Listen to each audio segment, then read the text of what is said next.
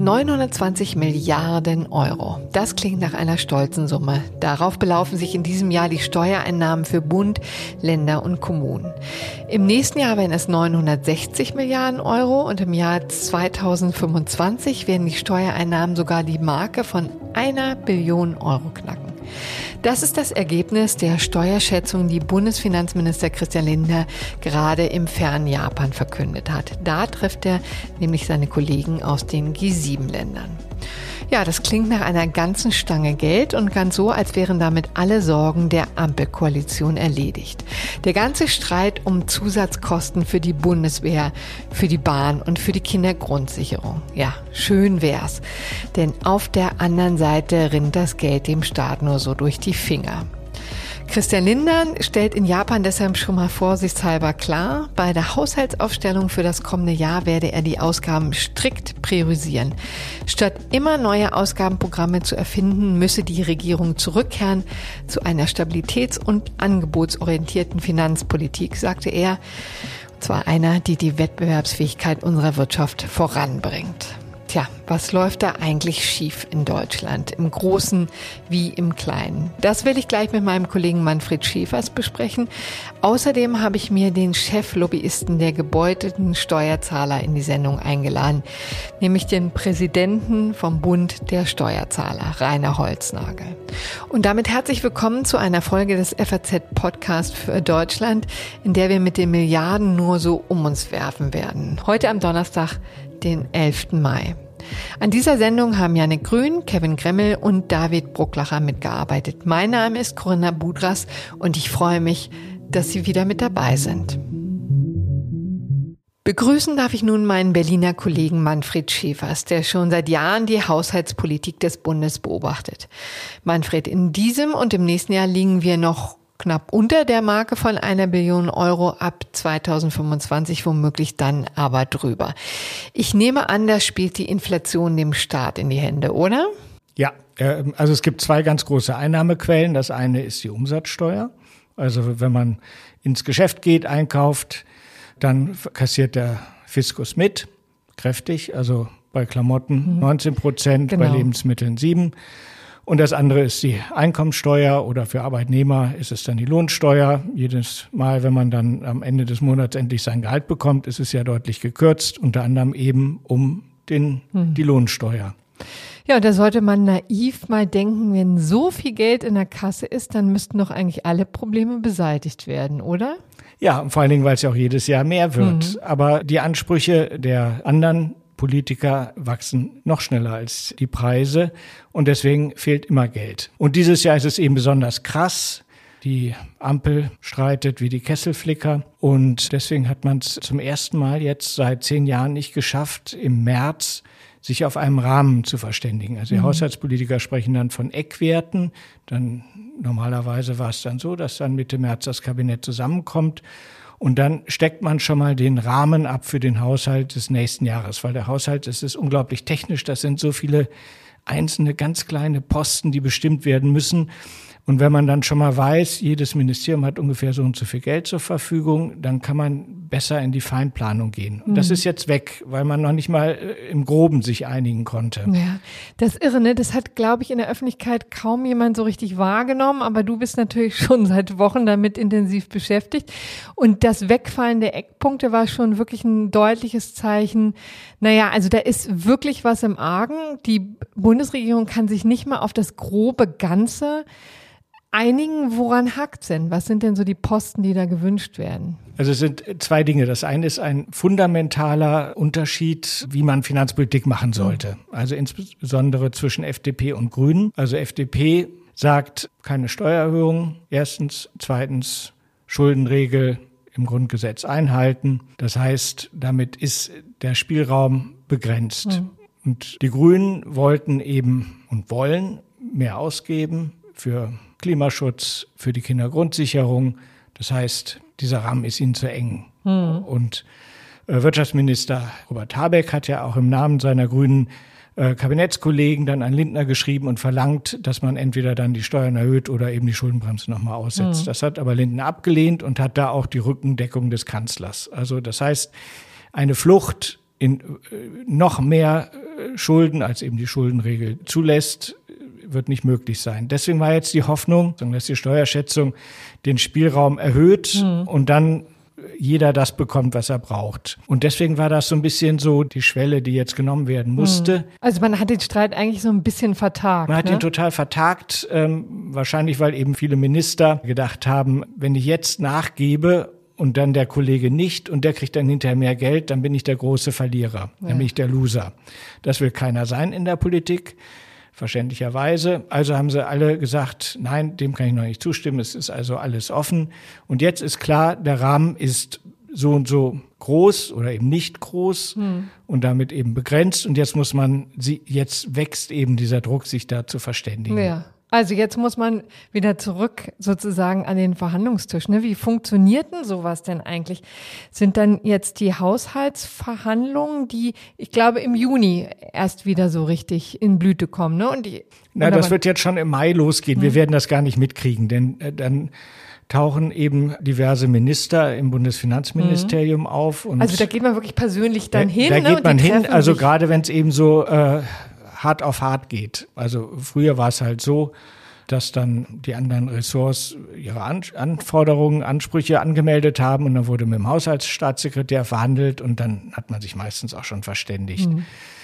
Ähm, und jetzt war es eben so, dass sie dann eben auch mit dem Minister, mit Lindner gesprochen haben und haben sich eben nicht verständigt. Mhm. Also das heißt, die waren schon mal alle da, ne? Und genau, jetzt kommen sie ja, aber ja, wieder. Jetzt kommen sie alle nochmal. Also früher hieß es immer, also Bad Cop, Good Cop. Also Bad Cop war der Staatssekretär mhm. und dann konnte der Minister, ob er nun Schäuble oder Scholz äh, hieß, dann irgendwie die, die Rolle des Guten spielen und vielleicht noch da eine Million und da eine Million drauflegen. Und Lindner hat gesagt, das Spiel hat sich jetzt geändert. Es gibt Bad Cop und Worst Cop. Er ist der Worst Cop. Genau. Und den Staatssekretär, von dem du eben sprachst, das ist äh, Herr Gatzer. Ne? Herr Gatzer, der seit urdenklichen Zeiten im Ministerium ist und ob nun SPD-Minister, FDP-Minister, CDU-Minister, also er hat alle gehabt. Mhm und ist eben ein absoluter Fachmann, auch ein Fuchs und hat so seine Tricks. Aber ähm, die Lücken sind halt so groß, dass man mit Tricks nicht hm. hinkommt. Genau, deswegen jetzt Bad Cop und Worst Cop. Das ist in der Tat ja, ähm, auch ein schönes Bon mot. Das wird wahrscheinlich unangenehm. Vielleicht gucken wir mal auf einen Posten, der ja besonders jetzt im Gespräch ist, äh, nämlich Bundeswirtschaftsminister Robert Habeck will wahrscheinlich ordentlich Förderung haben für seine, für seinen großen Umbau. Die Wärmewende muss ja jetzt demnächst vonstatten gehen. Ab 2024, so sagt man jetzt, das sind die derzeitigen Pläne, sollen sukzessive die Heizungen ausgetauscht werden. Das kostet wahnsinnig viel Geld. Der Staat soll mit reingrätschen. Glaubst du, dass es dafür, für diese Förderung genug Geld gibt? Und wenn ja, wo kommt das her? Kommt es aus diesem ominösen Klimafonds? Ähm, es wird nie genug Geld geben, aber man wird sich auf irgendwas einigen und dann muss man sehen, ob, ob dann jeder etwas bekommt oder ob man das nach dem Windhundverfahren macht. Hm. Also das ist eben ein, ein, ein Spezialfall, weil das eben nicht aus dem Kernhaushalt, hm. aus dem Bundeshaushalt gezahlt wird. Also an, früher war es ja so, man hat einen Haushalt gehabt, eben den Haushalt des Bundes und da wurde alles draus gezahlt. Inzwischen hat man hm. diverse Schattenhaushalte, das macht das auch so. Ne? Sondertöpfe, Sondervermögen heißt es manchmal auch, wenn es nur aus Schulden besteht. Und es gibt den Energie- und Klimafonds, der wäre ja eigentlich prädestiniert dafür, vom Namen her schon, ja, mhm. Klimaschutz, Transformation. Aber obwohl man da ja schon mit einer umstrittenen Aktion 60 Milliarden zusätzlich reingelenkt hat, äh, Mittel, die man eigentlich nicht hatte, aber eben Kreditermächtigung hat man dort mhm. reingelenkt, reicht das Geld hinten und vorne nicht. Deswegen möchte Wirtschaftsminister Habeck an den ähm, Wirtschafts-WSF hm. ein anderer Nebenhaushalt. Hm. Aber ähm, dafür ist das Geld. Ist der WSF ist äh, ähm, Wirtschaftsstabilitätsfonds. Wirtschaftsstabilisierungsfonds. Der ist in der Corona-Pandemie eingerichtet worden, um eben die Unternehmen dann aufzufangen und zu stützen, um diese Hilfen alle äh, stemmen zu können. Corona ist in dieser Extremform jetzt hoffentlich äh, vorbei. Dann hat man den berühmten Doppelwumms gehabt mhm. von Kanzler Scholz, um dann diesen Wirtschaftsstabilitätsfonds ähm, dann auch nutzen zu können in der Energiekrise. Also mhm. eben für die Preisbremsen, Gas, Strom und eben auch äh, für die Energiehilfen für die Gasimporteure zum mhm. Beispiel. Jetzt ist absehbar, äh, dass ähm, die Gas- und Strompreise doch nicht so durch die Decke gehen, wie man es befürchtet ja, hat. also ähm, wird es billiger mit diesen Preisbremsen. Und dieses Geld, da will jetzt Habeck ran. Mhm. Und dann haben wir wieder diesen typischen Konflikt, Grüne hier, FDP dort. Äh, Lindner sagt, nein, das geht nicht, das Geld ist dafür nicht vorgesehen gewesen. Ähm, wenn wir daran wollten, müssten wir noch einmal ähm, die Sonderregel im Grundgesetz ziehen, also eine Ausnahme von der Schuldenregel ähm, herbeiführen. Und das ist aber nicht möglich, weil das gilt eben nur für Sonderfälle, Naturkatastrophen und andere mhm. Extremnotlagen, die sich der ähm, normalen Kontrolle entziehen. Und mhm. er sagt, das ist nicht so, in einer wachsenden Wirtschaft kann davon nicht die Rede sein, also müssen wir mit dem Geld auskommen, was wir schon ja. haben. Das ist wirklich ein unglaubliches Dilemma, ne? weil anders als durch diese Förderung hat man auch das Gefühl, bekommt Bundeswirtschaftsminister Habeck sein Gesetz, sein ziemlich umstrittenes Gesetz, das sogenannte Wärmepumpengesetz, wahrscheinlich auch nicht wirklich durch. Also jedenfalls fehlt dann die Akzeptanz in der Bevölkerung. Ne? Und ja, ist schwierig. Also ich meine, erst ist er sehr streng, dann will er gleichzeitig großzügig sein, mhm. aber ähm, großzügig sein, wenn man nicht das Geld hat, ist auch immer etwas schwierig. Das kennt man ja aus seinem eigenen Leben. genau, Und privat der, kennt man das auch sehr gut. In der Politik ist es nicht anders. Ja, genau, aber zeigt so ein bisschen auch, wie die Politik im Moment funktioniert. Ne? Also man sehr streng, du hast es so wunderbar formuliert, man versucht hier sehr streng zu sein und dann finanziell das so ein bisschen abzupuffern kennen wir im Grunde genommen spätestens seit der Corona-Krise. Ne? Und das hat sich jetzt etabliert. Das wird so ein bisschen die Politik der nächsten Jahre sein. Ja, genau. Also äh, durch die Krisen sind wir vielleicht ein bisschen versaut, was das angeht. Mhm. Ja, vielleicht noch einen kurzen Blick auf das, was auch die Grünen fordern, nämlich Steuererhöhung. Nun haben wir gerade drüber gesprochen, eine Billion Euro Steuereinnahmen. Also man sollte eigentlich denken, dass das ausreicht. Wie sieht's nun international aus? Ist die Steuerlast tatsächlich in Deutschland so hoch, dass wir da eigentlich auch nicht mehr rangehen sollten oder ist noch ein bisschen Luft nach oben? Da ist so gut wie keine Luft mehr. Die Steuerquote ist auch auf einem Rekord hoch. Also Steuerquote heißt Anteil der Steuern an dem, was im Laufe eines Jahres erwirtschaftet wird, also knapp ein Viertel schon. Und dann gibt es ja eben die Arbeitnehmer, Selbstständigen. Mhm. Wenn man sich anschaut, was sie an Steuern zahlen, das ist sehr, sehr viel. Also die OECD vergleicht das immer, mhm. was so ein durchschnittlicher Arbeitnehmer zahlt. Also bei den Singles ist es so, dass äh, nur in Belgien die Last mhm. bei einem durchschnittlichen Arbeitnehmer ohne Kinder unverheiratet höher ist. Und selbst wenn man sich Familien anschaut, steht Deutschland nicht besonders gut da. Ist hm. Deutschland mhm. auch ein, ein, ein sehr stark zugreifendes Land. Und dann kann man ja sagen, ja, vielleicht dann bei den Unternehmen, aber selbst bei den Unternehmen ist Deutschland inzwischen auch schon ein, ein Hochsteuerland. Im G7, also das sind die sieben klassischen Industrieländer, mhm ist Deutschland das Land, das die höchsten Steuersätze hat. Mhm. Und wer da äh, zu viel will, kriegt im Zweifel dann insgesamt zu wenig, weil dann eben die Unternehmen woanders hingehen und dann hat man eben Beschäftigung woanders und dann hat man eben auch Einkommensteueraufkommen, nicht in Deutschland, sondern woanders. Also deswegen, man muss immer mit Vorsicht rangehen. Mhm. Sagt Manfred Schäfers. Herzlichen Dank. Bitteschön.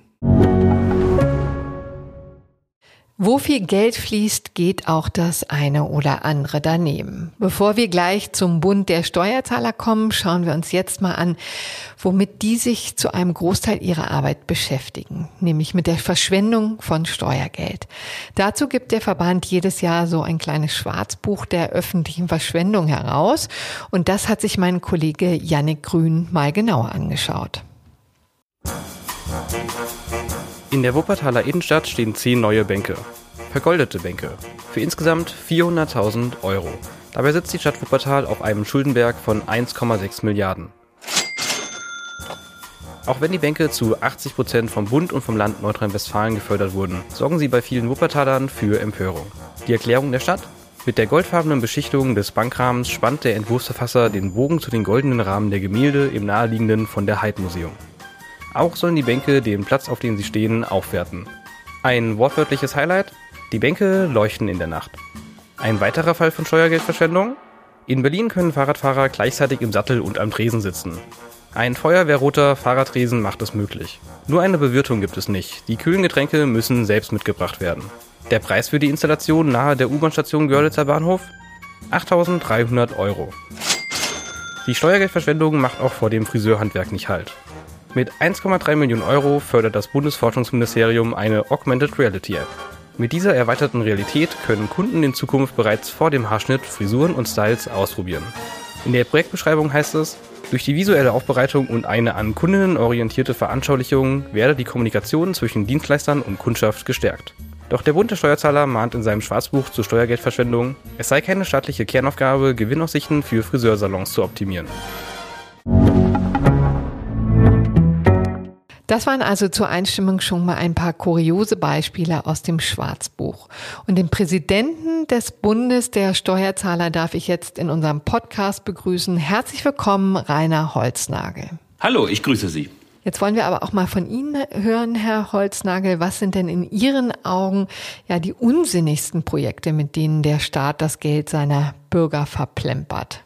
Das ist natürlich immer eine Betrachtungsweise. Ich persönlich rege mich schon auf, dass immer noch daran festgehalten wird, das Kanzleramt durch einen Neubau mhm. zu erweitern. Das wird dann die größte Regierungszentrale der Welt mit einem Bauprojekt, was alles andere ist als ein Zweckbau. Da entsteht wirklich was ganz Großes. Neun Wintergärten über fünf Etagen, ein Hubschrauberlandeplatz in 21 Meter Höhe. Dann gibt's noch einen Tunnel, eine Brücke, eine extra Kita, eine weitere Kanzleramtswohnung und so weiter und so fort. Und das Ganze wird mit Sicherheit über eine Milliarde Euro kosten, also über 1000 Millionen Euro. Ich fände es ein starkes Signal, wenn Olaf Scholz, Robert Habeck Habeck und Christian Lindner gemeinsam sagen, angesichts dieser Probleme, die wir haben, stoppen wir dieses Projekt. Ja, aber danach sieht's nicht aus, ne? Ganz im Gegenteil. Sie haben entdeckt, dass schon fleißig gebaut wird. Ja, es hat tatsächlich schon begonnen. Es wurden Rodungsarbeiten durchgeführt und die Erdarbeiten haben angefangen. Gleichwohl kann man es immer noch stoppen. Sicherlich fallen dann ein paar Kosten an, aber unterm Strich geht es ja darum, auch mal Symbolik äh, walten zu lassen. Und äh, wer angesichts dieser Bauvorhaben von uns Sparmaßnahmen einfordert, der sollte mit gutem Beispiel vorangehen. Wer hat denn das eigentlich verbockt? Ich nehme an, das war nicht Olaf Scholz selber, sondern seine Vorgängerin Angela Merkel? Naja, ich will jetzt nicht sozusagen auf Schuldenreise gehen oder Schuldsuche gehen, sondern es ist tatsächlich ein Konglomerat aus vielen Problemen. Äh, Tatsache ist, dass das Bundeskanzleramt in seiner jetzigen Form für die Regierungen zu klein geworden ist. Das liegt aber nicht am Gebäude, sondern am Ausmaß der Regierungen und an den Koalitionsarithmetiken. Äh, dann spielt auch Berlin eine gewisse Rolle, weil architektonisch muss der Erweiterungsbau sozusagen dem jetzigen Bau schon ähneln. Dann dürfen keine Zäune gebaut werden, also muss man mit drei Meter dicken Stahlbeton arbeiten, damit auch alles bombensicher ist. Also da sind sehr, sehr viele Probleme auf einmal entstanden. Deswegen ist es eigentlich eine gute Idee, da mal eben einen Schlussstrich zu ziehen. Oder sagen wir es mal anders, einfach mal das Projekt eine kurze Zeit aufs Eis legen und in zwei, mhm. drei Jahren schauen wir uns das mal wieder an. Und geht es Ihnen denn eigentlich um den Erweiterungsbau per se bei sowas? Oder, also, oder sagen Sie, es wäre auch schön, wenn es eine Nummer kleiner wäre? Es geht um ein Gesamtkonzept. Wir diskutieren in Berlin sehr, sehr viele Ausgaben. Alle, wirklich alle, die irgendwie politisch aktiv sind, fordern mehr Ausgaben für Bildung, mehr Ausgaben für Investitionen, mehr Ausgaben für die Bundeswehr. Das hat auch mehr oder weniger seine Berechtigung. Was ich überhaupt nicht höre, ist, wo wir Prioritäten setzen. Also oft andersrum, wo wir auch sparen, wo wir streichen, wo wir kürzen, was wir zukünftig nicht mehr finanzieren wollen und was wir uns auch nicht mehr leisten können. Politik mhm. ist schnell dabei, uns zu erklären, dass wir Wohlstand verlieren werden aufgrund unserer demografischen Situation, aufgrund der Ressourcen, die wir haben, aufgrund vieler handelspolitischer Probleme. Also deswegen allein muss Politik vorangehen und sagen, das ist nicht mehr möglich, das müssen wir streichen. Und der Bedarf ist manchmal auch simpler psychologischer Akte und das wäre ein Thema, das Bundeskanzleramt einfach zu streichen, also mhm. den Erweiterungsbau. Im Übrigen auch das Parlament zu verkleinern. Das, äh, mhm. Da gibt es ja einen Vorschlag, 100 Abgeordnete weniger, aber wir sagen 500 Abgeordnete im Bundestag, das würde völlig ausreichen und das wäre auch ein starkes Signal. Hm. Wie sieht's denn mit politischen Projekten aus? Fällt Ihnen da was auf, wo Sie sagen würden, das streichen wir mal besser oder da gehen wir gar nicht erst hin? Also Sie haben es ja schon erwähnt, wir haben es eben auch von meinem Kollegen Manfred Schiffers gehört. Ähm, es sind ja eine ganze Menge neue Projekte auch in der Pipeline, die alle wahnsinnig teuer sind. Mich treibt die Bundespolitik in Sachen Haushalt schon in Sorgen. Denn auf der mhm. einen Seite haben wir wahnsinnig hohe Einnahmen. Eine Billion Euro gesamtstaatlich wird bald erreicht werden. Und auf der anderen Seite steigen die Ausgaben ins Unermessliche. Und hier begehen wir sogar den Fehler, dass wir eigentlich in zwei Haushaltssystemen denken. Einmal im regulären Haushalt, also das, was ganz normal stattfindet im Bundeshaushalt. Und dann kommen noch die sogenannten Sondervermögen. Mittlerweile haben wir 28 Stück. Das Bundeswehr-Sondervermögen ist das letzte. 28. 28, ja. Hm, und da liegen Verschuldungsgrößen von bis zu 400 Milliarden Euro, also quasi ein weiterer Bundeshaushalt. Und äh, das wird sozusagen immer separat diskutiert. Und der gemeine Bürger, der Steuerzahler, der hat überhaupt gar keine Vorstellung mehr davon, wie hoch die Gesamtverschuldung ist, wie hoch Verschuldungsverpflichtungen eingegangen sind.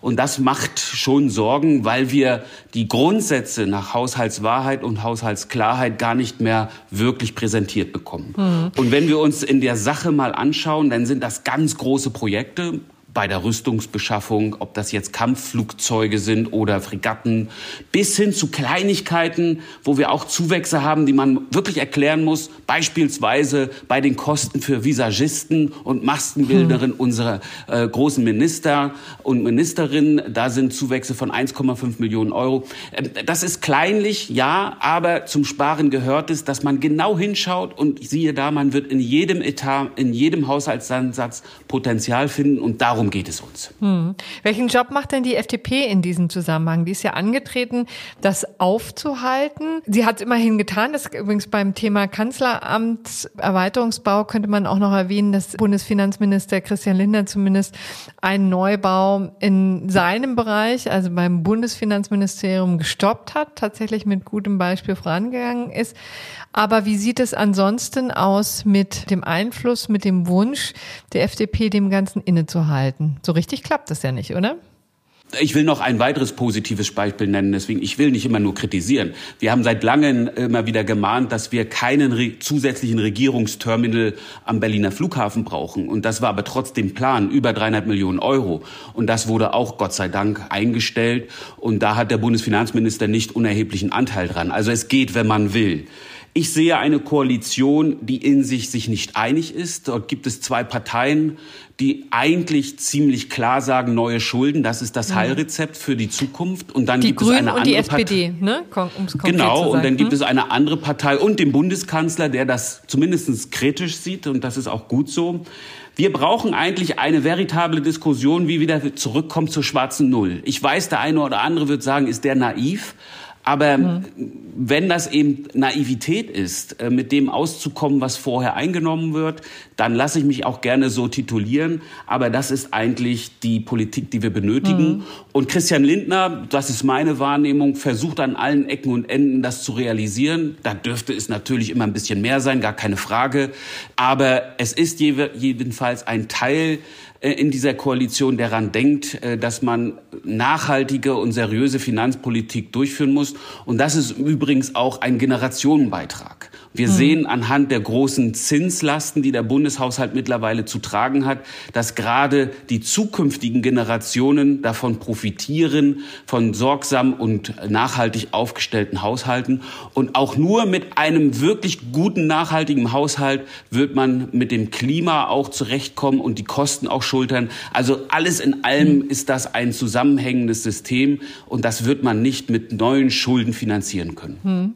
Wie ist denn die Belastung eigentlich verteilt. Sie haben jetzt schon die zukünftigen Generationen angesprochen, also das wirkt ja auch über die Zeit. Aber wir haben ja auch ähm, ein Steuersystem, das von vielen durchaus auch als ungerecht empfunden wird. Ne? In der Öffentlichkeit wird die Debatte ja ungefähr so geführt, die Reichen üben sich in Steuervermeidung, die unteren Schichten zahlen sowieso kaum was und ansonsten finanziert die Mittelschicht die Mittelschicht sozusagen bei der Subvention von Kita-Gebühren oder auch Pendlerpauschale oder wie auch immer. Ist das tatsächlich so oder ist das ein Zerrbild? Als erstes möchte ich schon ein Plädoyer dafür halten, dass wir ein nicht so schlechtes Steuersystem haben, ja, das dass wir massiv hören, ja Ja, ich, das sollte man auch durchaus sagen, dass wir massiv umverteilen in diesem System und dass wir manchmal eine Debatte führen, die mehr mit Meinung zu tun hat und weniger mit Wissen. Und deswegen ist es schon gut, dass man sich die einzelnen Vorschläge nochmal genau anschaut. Tatsache mhm. ist, dass die Mittelschicht in Deutschland sehr stark belastet ist durch einen progressiven Einkommensteuertarif, der gerade am Anfang und in der Mitte sehr hart zuschlägt. Ich will das mal an einem kleinen Beispiel deutlich machen. Wir ja, haben gerne. lange über den wir haben lange über den Mindestlohn diskutiert. 14 Euro sind ja mittlerweile wieder in der Diskussion, aber 12 haben wir jetzt. Und wenn wir jemanden nehmen, der 12 Euro Mindestlohn bekommt, Vollzeit arbeitet und Single ist, dann ist das eine Einkommensverbesserung für diejenige Person zum Vergleich zum alten Mindestlohn von circa 22 Prozent. Also 22 Prozent mehr Einkommen. Aber diese Persönlichkeit muss über 50 Prozent mehr Steuern zahlen. Und das ja. hat etwas mit dem sehr steilen Progressionstarif zu tun. Deswegen führen wir einfach schlicht und ergreifend eine falsche Steuerpolitik seit Jahren in Deutschland durch. Wir belasten die Mitte sehr stark. Aber wir müssen hier wirklich über Entlastungen sprechen und wir müssen über eine gerechtere Verteilung der Belastung sprechen. Hm. Damit will ich nicht Steuererhöhung das Wort reden, sondern wir müssen insgesamt schauen, dass wir mit der Belastung so klarkommen, dass sozusagen eine mildere Belastung Entlastung durch Steuern und Abgaben vollzogen wird. Hm. Aber wer soll es dann tragen? Also Sie haben gesagt, da muss es eine Entlastung geben. Muss, Sie haben schon gesagt, keine Steuererhöhung per se, aber irgendwas in dem System scheint ja dann doch nicht ganz zu stimmen. Also ich möchte konkret vielleicht kommen auf eine Debatte, die wir jetzt auch sehen, die immer wieder aufschwappt. Ähm, es gibt ja inzwischen eine Bewegung von reichen Menschen wie der BSF-Millionenerbin Marlene Engelhorn, die fordert Tax Me Now, also der Staat ja. soll sie besteuern und sogar noch darüber hinausgeht, nämlich sagt, es muss eigentlich eine Vermögensgrenze geben. Damit hat sie doch einige Anhänger um sich geschart und ich nehme an, Sie gehören nicht dazu, oder? Ja, die Anhänger treffen sich dann mit Privatjets an Flughäfen und können sich diese Diskussion auch durchaus leisten. Ich habe da einen ganz pragmatischen Tipp der sofort umsetzbar ist. Es mhm. gibt eine Kontonummer, die ist beim Bundesfinanzministerium eingerichtet. Dort kann man ganz viel Geld überweisen. Dieses Geld ist dann sogar zweckgebunden. Damit müssen Schulden getilgt werden. Und dann braucht man nicht an das Steuersystem heran, sondern da kann man wirklich was Gutes tun. Und die ganzen reichen Menschen, die mhm. Tax Me Now fordern, können hier sofort zur Handlung übergehen und können spenden im Sinne einer Schuldentilgung. Das wäre eine gute Maßnahme und da braucht man keine PR-Kampagnen mehr führen und braucht man auch keine Diskussion führen äh, über eine andere Besteuerung. Also das wäre ein guter Beispiel, ein gutes Beispiel, ja. Herr Holzagel, Frau Engelhorn würde dann entgegnen, naja, das ist ja schön, das würde sie wahrscheinlich auch tun oder hat es schon getan oder wie auch immer. Sie möchte aber nicht, dass das sozusagen ins Benehmen des der reichen gestellt wird, sondern dass der Staat sich das holt, was er braucht.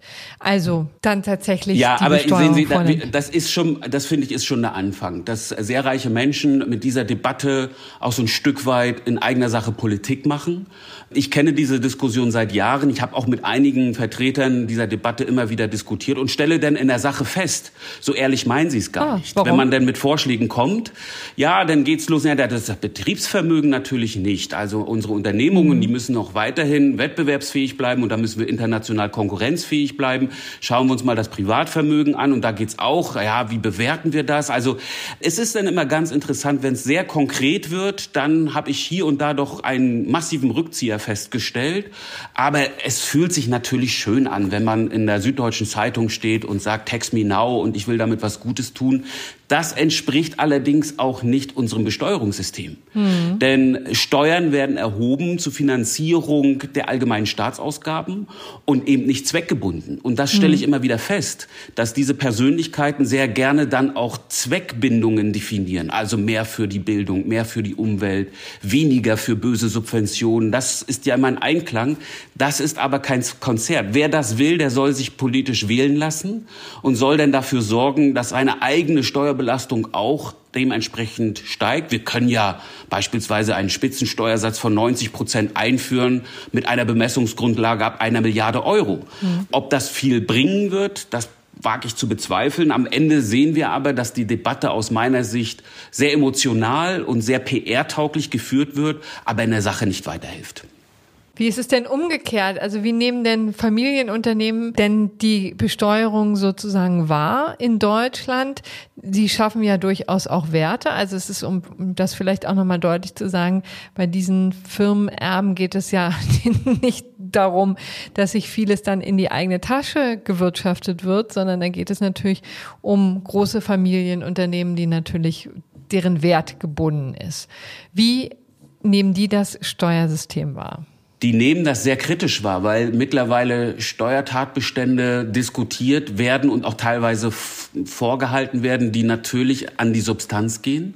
Mhm. Auch durch die Inflation merken wir, dass eben Substanz besteuert wird. Mhm. Das muss erstmal verdient werden, was an Steuern abgeführt wird. Und vor allen Dingen müssen diese Firmen natürlich auch Transformationen durchführen, die ja auch wiederum von der Politik gefordert wird. Und dann natürlich auch noch die Debatte um die Erbschaftsbesteuerung. Das sind alles Themen, die sehr viel Unruhe stiften. Aber lassen Sie mich den Punkt nochmal sagen, die auch ein Stück weit ablenken. Kommen wir mal zurück zur Vermögenssteuer. Das ist ja immer ein beliebtes Thema, ja. um die Probleme in Deutschland äh, zu lösen. Die einen oder anderen meinen, mit der Einführung der Vermögenssteuer sei alles gelöst, Krankenversicherung bezahlt, äh, Rentenversicherung bezahlt und natürlich auch die ausstehenden Probleme beim Klimaschutz etc. pp. Das Bundesverfassungsgericht hat die bestehende äh, Vermögenssteuer 1996 ausgesetzt. Damals haben die Länder über die Vermögenssteuer 9 Milliarden D-Mark eingenommen. Mhm. Damit ist die Vermögenssteuer aber nicht weggefallen, weil zeitgleich haben die Länder einen Zugriff und eine Erhebungskompetenz bei der Grunderwerbssteuer bekommen. Und insofern ist die Vermögensteuer bestehen geblieben, nicht mehr als Vermögensteuer, sondern als Grunderwerbsteuer. Im Übrigen mhm. sind angelsächsische Staaten, die ausweislich Vermögensteuern erheben, eigentlich auch nur Gebäudesteuern oder Grundsteuern, mhm. wie wir sie kennen. Aber der, bei der Grunderwerbsteuer, das ist ganz interessant, da habe ich mir die aktuellen Zahlen mal rausgesucht. 2020 haben die Bundesländer 16 Milliarden Euro mhm. eingenommen. Das heißt, die ausstehende Vermögensteuer oder die ausbleibende Vermögensteuer ist mehr als kompensiert. Und ah. wenn ich dann mir Frankreich anschaue, das finde ich ist ja ein ganz interessantes äh, Thema. Frankreich hat unter Präsident Hollande eine sehr starke und sehr hohe Vermögensteuer eingeführt und zeitgleich hat man gemessen, innerhalb von kürzester Zeit sind 35 Milliarden Euro äh, an Kapital aus Frankreich abgezogen worden.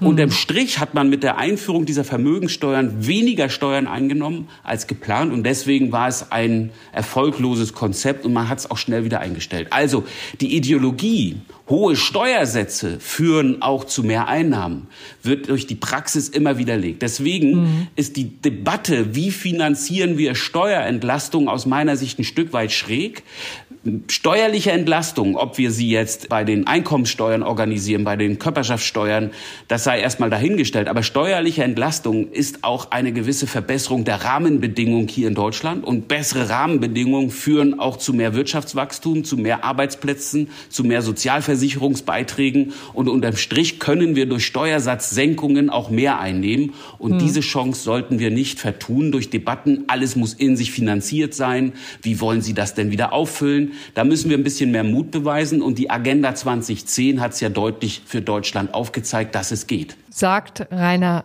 Holznagel, Präsident des Bundes der deutschen Steuerzahler. Herzlichen Dank, Herr Holznagel. Ich danke Ihnen. Ich weiß nicht, wie es Ihnen geht, liebe Hörerinnen und Hörer, aber bei solchen Summen wird mir immer ganz mulmig zumute. Es geht zwar nicht zu wie im britischen Königshaus, aber protzen können wir offensichtlich auch ganz gut. Morgen begrüßt Sie an dieser Stelle meine Kollegin Livia Gerster, die sich um den Sinkflug der Grünen kümmert. Mir bleibt, mich für Ihre Aufmerksamkeit zu bedanken. Schreiben Sie mir gerne Ihr Feedback zu der Sendung an podcast.faz.de. Machen Sie es gut und bis bald. Tschüss!